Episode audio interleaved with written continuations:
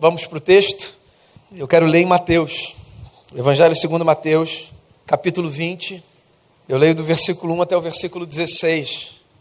Esse é o terceiro e último encontro da nossa série. O nome do jogo é Generosidade. Eu quero ler essa história que Jesus contou. Uma história linda. Que diz assim: Pois o reino dos céus é como um proprietário que saiu de manhã cedo para contratar trabalhadores para sua vinha. Ele combinou pagar-lhes um denário pelo dia e mandou-os para sua vinha.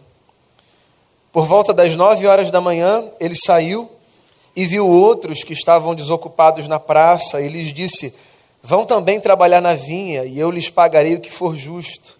E eles foram. Saindo outra vez, por volta do meio-dia, e das três horas da tarde fez a mesma coisa. Saindo por volta das cinco horas da tarde, encontrou ainda outros que estavam desocupados e lhes perguntou: Por que vocês estiveram aqui desocupados o dia todo? Porque ninguém nos contratou, responderam eles. E ele lhes disse: Vão vocês também trabalhar na vinha. Ao cair da tarde, o dono da vinha disse a seu administrador: Chame os trabalhadores e pague-lhes o salário, começando com os últimos contratados e terminando nos primeiros. Vieram os trabalhadores contratados por volta das cinco horas da tarde, e cada um recebeu um denário. Quando vieram os que tinham sido contratados primeiro, esperavam receber mais, mas cada um deles também recebeu um denário. Quando receberam, começaram a se queixar do proprietário da vinha, dizendo-lhe: estes homens contratados por último trabalharam apenas uma hora, e o Senhor os igualou a nós, que suportamos o peso do trabalho e o calor do dia. Mas ele respondeu a um deles: Amigo, não estou sendo injusto com você. Você não concordou em trabalhar por um denário? Receba o que é seu e vá. Eu quero dar ao que foi contratado por último o mesmo que lhe dei. Não tenho o direito de fazer o que eu quero com meu dinheiro? Ou você está com inveja porque eu sou generoso? Assim, os últimos serão primeiros e os primeiros serão últimos. Palavras de Jesus, o nosso Senhor. O nome do jogo é generosidade. Esse é o nosso terceiro e último encontro nessa série, eu disse só você. E eu queria fechar essa série de três reflexões propondo a você uma conversa sobre generosidade e justiça. Pois é, porque quando a gente pensa em generosidade e a gente se pergunta de onde ela vem, é muito comum que a gente ofereça outra resposta para esse dilema.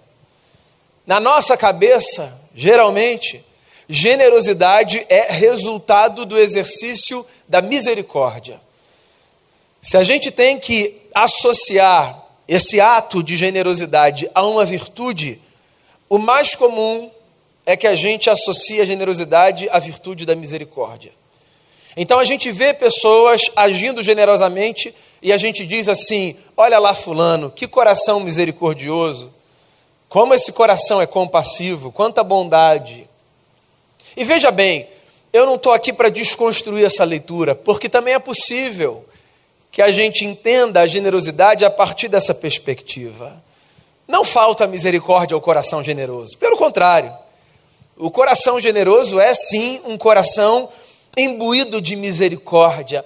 Ele se coloca no lugar do outro, ele percebe a miséria do outro, a condição do outro, e ele se movimenta na tentativa de, a partir das suas possibilidades, da sua conveniência, do seu momento, da sua história, minimizar a dor daquela situação. Há sim uma relação entre generosidade e misericórdia.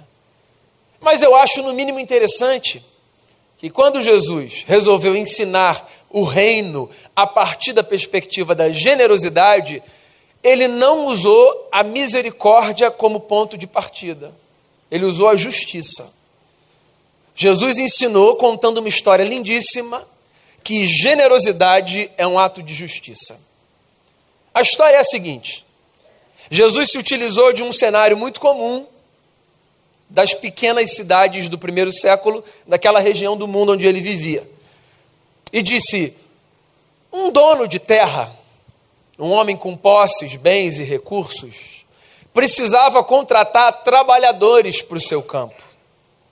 E ele foi à praça, então, buscar trabalhadores que pudessem, naquele dia, servir-lhe trabalhando na sua vinha. E ele foi diversas vezes ao longo do dia, começando seis horas da manhã. A praça da cidade, homens ali que precisavam de trabalho, um dono de terra se dirige àquele lugar e começa a convocar pessoas. Você quer trabalhar? Vem comigo. Isso pode parecer incomum para o nosso contexto urbano, século 21, mas no mundo de Jesus, nos dias de Jesus, as coisas funcionavam exatamente assim. As praças públicas da cidade eram esse espaço de lugar para onde as pessoas que precisavam de um trabalho se dirigiam, a fim de encontrarem ali alguém que precisasse do seu serviço e que pudesse, ao final do dia, então, receber um pagamento pelo seu trabalho. Então, homens se dirigiam para esse lugar cedo de manhã e esperavam uma certa convocação, até que alguém passasse por ali e chamasse um trabalhador, dois trabalhadores, quantos fossem necessários. E é isso que Jesus conta, ele monta essa cena. Um dono de terra vai à praça e chama um homem seis horas da manhã e combina um salário com ele. E diz assim: Eu quero dar aos trabalhadores algo que seja justo. Então ele combina com esse homem o pagamento de um denário. O denário era a moeda que representava exatamente o montante justo para um dia de trabalho. Então esse trabalhador, diz Jesus na história, está recebendo a proposta de trabalhar por um preço justo. E ele aceita. Seis horas da manhã, se dirige com o seu material para a terra daquele senhor rico e trabalha naquele dia, na expectativa de que no final do expediente ele receba o seu denário, o pagamento pelo dia de trabalho. Acontece que o trabalho daquele único trabalhador não era suficiente, ao que tudo indica na história, para o que aquele dono de terra precisava naquele dia.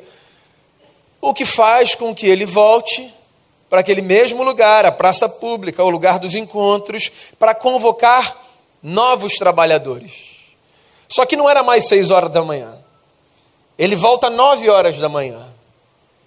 E depois ele volta ao meio-dia.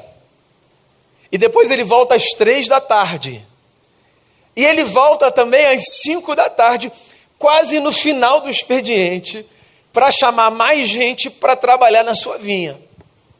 A história é essa. Um dia qualquer, de um homem que dá a outros a possibilidade de trabalharem, o que nos dignifica, porque é isso que nos ensina as Escrituras, certo? O trabalho nos dignifica, é bom a gente trabalhar, é bom a gente arregaçar as mangas, é bom a gente correr atrás, é bom a gente se esforçar, é bom a gente se empenhar, é bom a gente entender na vida que a leitura mais apropriada para a gente fazer, daquilo que a gente desfruta, daquilo que a gente tem, é que o resultado que a gente vê parar diante da gente é fruto de uma combinação que é a graça de Deus que nos sustenta, direta ou indiretamente, e o suor do nosso rosto que nos leva para a labuta, para lutarmos por aquilo que nós desejamos. Há um provérbio, inclusive, que diz aos que ignoram esse princípio: vai ter com a formiga, ó preguiçoso. Está lá no livro de Provérbios. O trabalho é uma dádiva. Então esse homem está aqui, dando a outros a possibilidade de trabalharem. Em momentos diferentes do dia, convocando gente. Seis horas da manhã, nove, meio-dia, três, cinco. Final do dia, hora do pagamento. Aquele momento em que mesmo a pessoa mais cansada, que passou o dia todo pescando diante do trabalho, desenvolve uma atenção assim impressionante. Vamos ver se vai dar tudo certo. Se vão pagar direitinho, se não vai faltar nada. O administrador, o sujeito que cuidava sabe, dessa interface entre dono de terra e trabalhadores, ele resolve retribuir os trabalhadores a partir de uma dinâmica diferente ao que tudo indica na história. Por quê? Porque ele começa a fazer o pagamento não a partir de quem chegou primeiro, que talvez fosse a lógica, mas a partir de quem chegou por último. Então está todo mundo lá, sabe, no departamento financeiro. esperando pagamento, tomando um cafezinho, dia longo, todo mundo suado, cansado, querendo ir para casa, ver uma televisão, tomar um banho. E o cara que chegou de manhã falou: Cara, esse camarada chegou 5, começou a trabalhar 5 e 15, acabou 5 45 vai receber antes de mim, mas vamos lá. Essas leituras, sabe? Que as pessoas fazem. E aí, um negócio curioso acontece. O camarada que chegou 5, ele recebe um denário, que é o pagamento correspondente ao trabalho de um dia. E eu fico só imaginando, tá? Isso aqui não está em texto nenhum. Você pode botar na minha conta, Heresias 3.10, fica à vontade. Isso aqui sou eu que estou conjecturando, tá? Eu fico imaginando essa galera do turno das três, do meio-dia, das nove, e principalmente o camarada das seis da manhã, pensando assim: opa, hoje o patrão está generoso. Porque se esse cara que ficou 45 minutos e deve ter trabalhado uns 25, ganhou um denário eu vou receber uns seis. Então eu não vou nem me espantar e nem reclamar de ter que ficar aqui recebendo por último. Eu vou sentar no meu banquinho, perto o suficiente para ver o que está acontecendo. Eu vou esperar. E aí o pagamento continua a acontecer. E o cara das três recebe um denário. Se ele quiser, ele reclame por ele. Eu vou ficar aqui quietinho, só vou reclamar na minha vez. É meio que assim, né? A mentalidade da galera. Aí o cara do meio-dia, um denário. Aí o cara das nove, um denário. Aí o cara das seis, um denário. Daí ele diz assim: e se eles não quiserem reclamar, problema deles. Eu preciso conversar com esse cara. E eu preciso denunciar essa injustiça. Isso é uma injustiça. Como é que pode? Estou aqui desde 6 horas da manhã. O cara chegou 5 horas. Essa galera toda chegou depois de mim. E se eles estão ganhando um denário, mas então tem de ganhar uns 4, 5, 6, não é possível. E aí ele vai tirar uma satisfação e vai conversar. E ele resolve reclamar a partir dessa consciência de que ele receber um denário é uma injustiça. E ele tem essa audácia, essa coragem. E quando ele chega para reclamar, ele ouve então uma resposta que o desconcerta.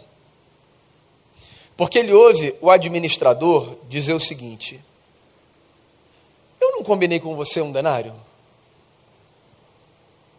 Por que, que você está reclamando se você está recebendo exatamente aquilo que nós combinamos? Por acaso eu disse a você que daria uma coisa e estou dando a você outra coisa. Eu enganei você. Eu trapaceei você. Eu disse a você que seria A e aqui você lidou com B. Ou será que a questão é outra? Será que o seu problema é que você não consegue perceber que do meu lugar administrando aquilo que eu tenho, eu tenho a liberdade de exercer a minha generosidade da forma que eu acho mais conveniente. Você agora quer ser fiscal da minha generosidade? Você agora quer dizer quem eu posso e quem eu não posso abençoar? É isso? Você quer se colocar nesse lugar de ser fiscal da generosidade alheia? É, essa é a cena tensa que está se configurando no final do turno. Tá? E deixa eu fazer uma pausa aqui. Porque esse retrato é um retrato de momentos da vida. É engraçado como na vida, às vezes, nós nos colocamos como fiscais dos afetos alheios. Nós achamos inadmissível que pessoas se movimentem com compaixão, com graça, com misericórdia, com justiça, na direção de terceiros. É engraçado como às vezes nós colocamos a mão na frente de pessoas dizendo não vai não. E não é que a pessoa está ali prestes, sabe, a fazer algo contra si, a cometer uma maldade contra terceiros. Às vezes a pessoa está claramente e nitidamente se movimentando na direção de exercer bondade, graça, misericórdia, justiça, de manifestar desejos de paz, E os outros estão ali refreando, desencorajando, desincentivando. Esse negócio devia levar a gente a uma reflexão. Porque às vezes pode ser sutil, pode não parecer, mas primeiro que é muito invasivo. Vamos combinar? É muito invasivo alguém dizer para você o que você pode ou não pode fazer com aquilo que é seu.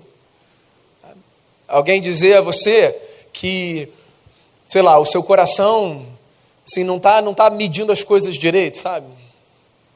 Cara, por que, que você está presumindo que eu não tenho condição de aferir os meus afetos e de administrar aquilo que eu tenho da forma como eu julgo mais conveniente? Se você quer me dar conselhos, tudo bem. Se você quer discutir cenários e situações, tudo bem. A Bíblia ensina para a gente, por exemplo, que a sabedoria ela emerge na multidão de conselhos. Então, um olhar único, ele não percebe coisas que olhares múltiplos conseguem perceber, é verdade. Então, a gente pode trocar percepções, a gente pode compartilhar maneiras de enxergar as coisas. Mas eu colocar uma mão na frente de terceiros, e reivindicar, sabe, uma espécie de interrupção da bondade e da misericórdia, porque aqui na minha cabeça audaciosa, presunçosa, eu acho que você está sendo bom demais. Que coisa doida, né? Tem um exercício para a gente fazer. Mas na verdade tem um segundo exercício que eu acho que é mais importante até do que esse primeiro. Porque esse primeiro exercício é o exercício daquilo que a gente vê na superfície. Tipo assim, se eu coloco a mão na sua frente e você está indo agir de forma bondosa em relação a terceiros, assim, é muito nítido que eu estou interrompendo você, é fácil perceber isso. Então, fazer o exercício do, vem cá, por que você está botando a mão aqui e me impedindo de ir, é, é o exercício mais fácil. O, o segundo exercício é mais difícil, e talvez o mais importante, que é o que é que existe lá no fundo da nossa alma para fazer com que na superfície apareça esse gesto, esse gesto de: peraí, não vai não.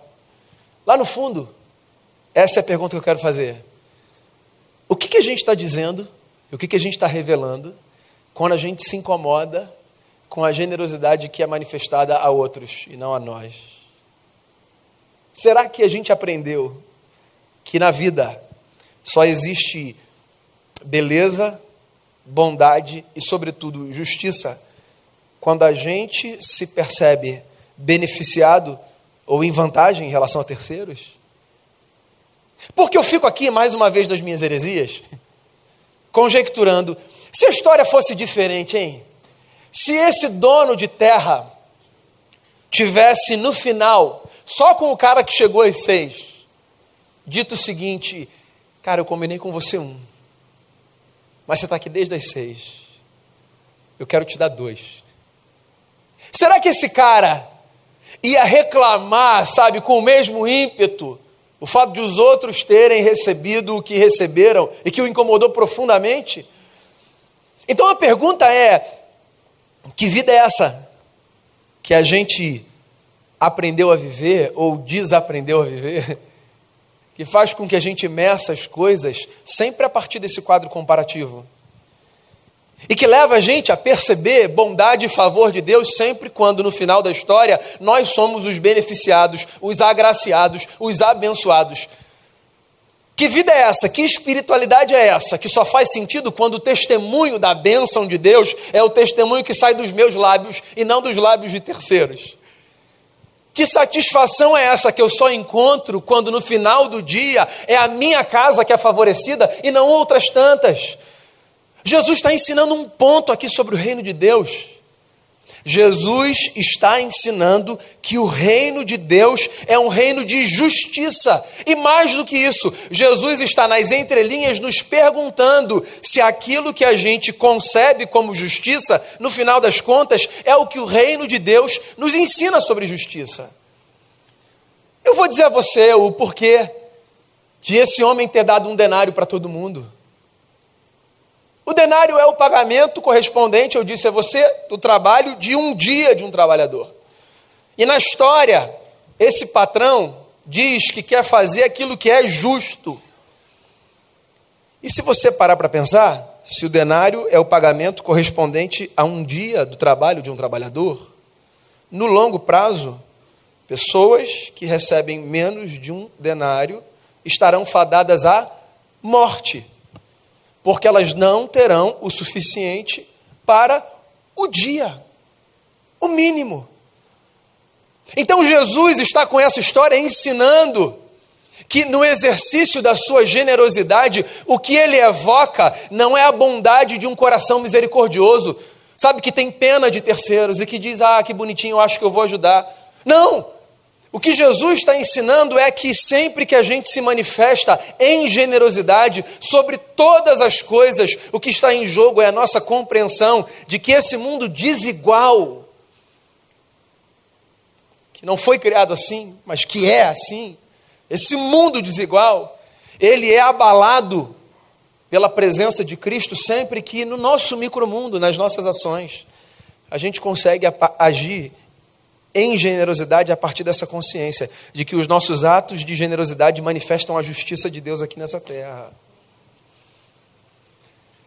O Bira deu uma palavra linda que eu queria que tivesse saído dos meus lábios para explicar unidade e diversidade. Você, assim, emoldurou o espírito da música do Guilherme Kerr. É a nossa utopia. É a nossa utopia. Eu tenho a expectativa de que esse mundo será aqui antes do Cristo voltar, sabe, palco dessa, dessa expressão equânime da graça e da bondade de Deus. Eu não tenho a expectativa de que esse mundo seja assim até que Cristo volte e coloque todas as coisas em ordem. Mas eu me movimento por essa utopia.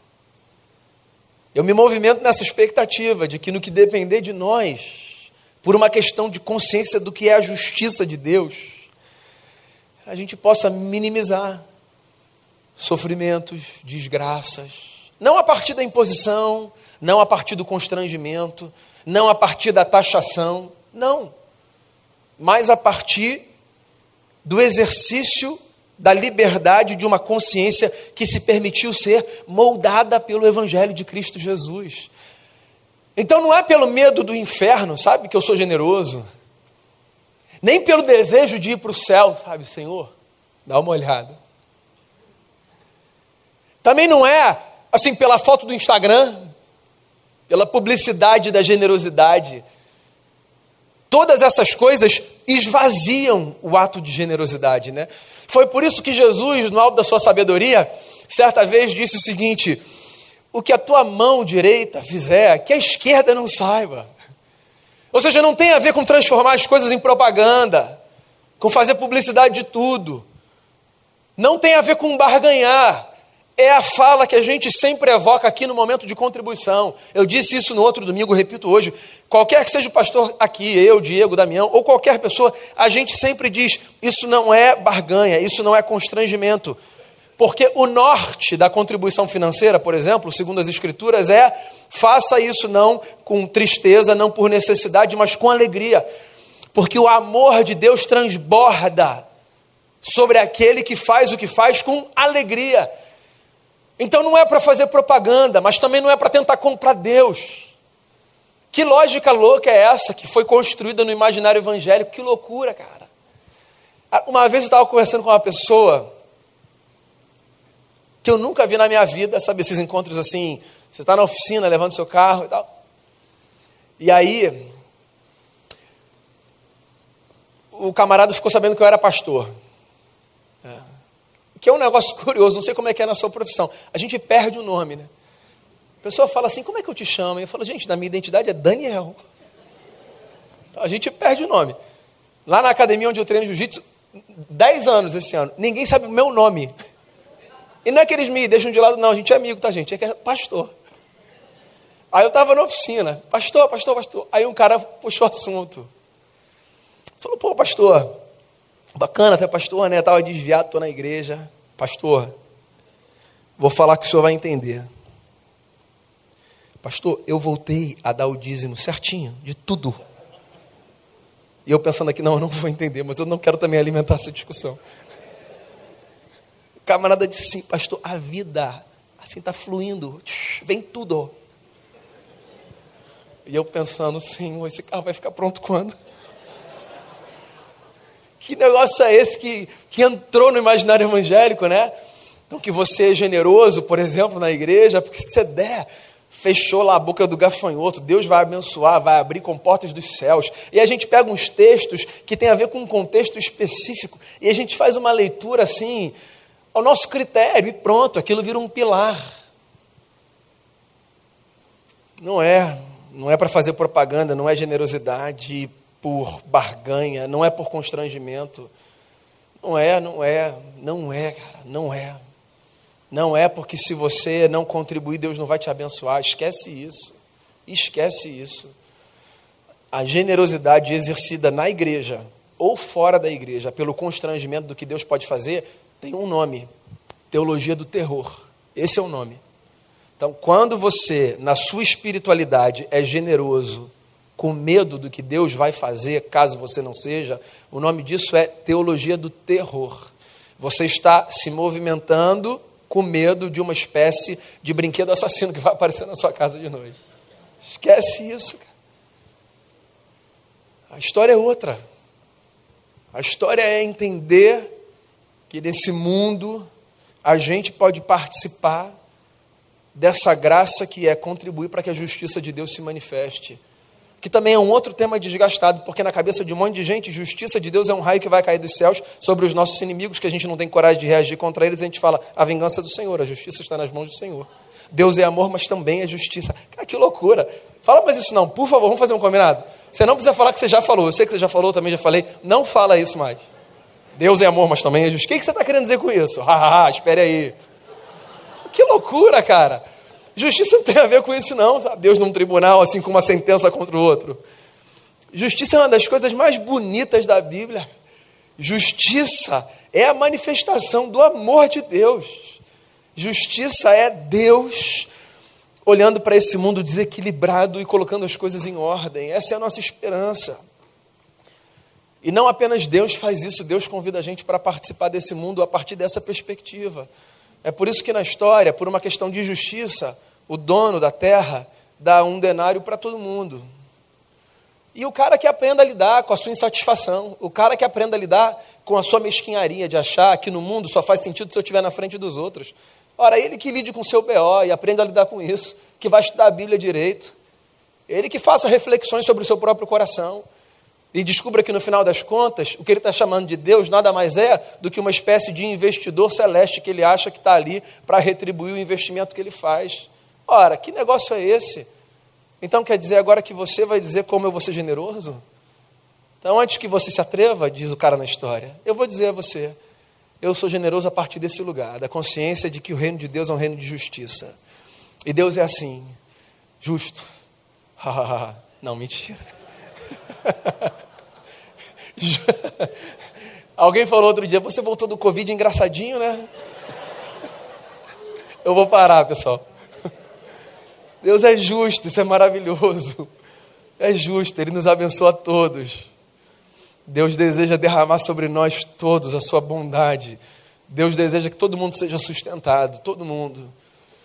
Como resultado desse, desse combinado, sabe? A graça dos céus se manifestando a generosidade se expressando e o suor do nosso rosto caindo. O reino de Deus é como um trabalhador que encontra um patrão generoso numa cidade perversa, com muitas desigualdades, mas que por causa da graça desse dono de terra, desfruta do pão nosso de cada dia. Foi Jesus, inclusive, que ensinou a dizer, né? Senhor, o pão nosso de cada dia nos dai hoje. E essa é minha oração, que não por uma questão de pena, nem por uma questão de bondade do coração, sabe? Ah, sou mais bonzinho do que você, mas por uma questão de justiça, que no que depender de nós, toda pessoa tem a graça não apenas de dizer o pão nosso de cada dia nos deu hoje, mas tenha também o privilégio de dizer obrigado, Senhor, porque o pão desse dia o Senhor me deu hoje. Então que a gente continue a ser uma comunidade generosa. O nome do jogo é generosidade. Vamos fazer uma oração? Deus, como a gente pode expressar-te a nossa satisfação por termos um Deus tão generoso que dá de si, não poupou o seu filho em nosso favor, não apenas nos dá dádivas dos céus, mas nos deu de si a vida do filho, um Deus que assume esse lugar de reconciliação não pode ser outra coisa que não generoso ao extremo. E eu quero te bem dizer, porque a generosidade do Senhor é um exemplo para a nossa vida. E eu quero pedir ao Senhor, em nome de Jesus, faça de nós pessoas generosas, sobretudo num mundo tão mesquinho, tão individualista, que levou a competitividade que tem um lado tão bom e positivo, mas levou assim para categorias tão vis e perversas e desumanas. Ajuda a gente a viver a partir da lógica do reino. Que eu sonde o meu coração e que os meus irmãos e irmãs sondem cada um seu próprio coração. E que a gente descubra a dádiva, a bênção, o prazer que há em nós agirmos como o Senhor age na nossa vida. Então, conduza a gente nesse jogo, cujo nome é generosidade, e que isso seja um sinal do teu reino aqui nessa terra. Eu oro por essa igreja em gratidão pela generosidade dela. Quero mais uma vez dizer obrigado, Senhor, pela generosidade dos teus filhos e das tuas filhas, que dão não apenas do que têm, mas do que são, talentos, dons, tempo, para que a gente, a partir desse lugar, somado a tantas e tantas comunidades, seja mais um farol do reino do Senhor aqui nessa terra. Grande é o Senhor e nós queremos te bendizer e te agradecer pela tua obra na nossa vida. A gente confia no teu amor e a gente celebra o teu nome em nome de Jesus. Amém.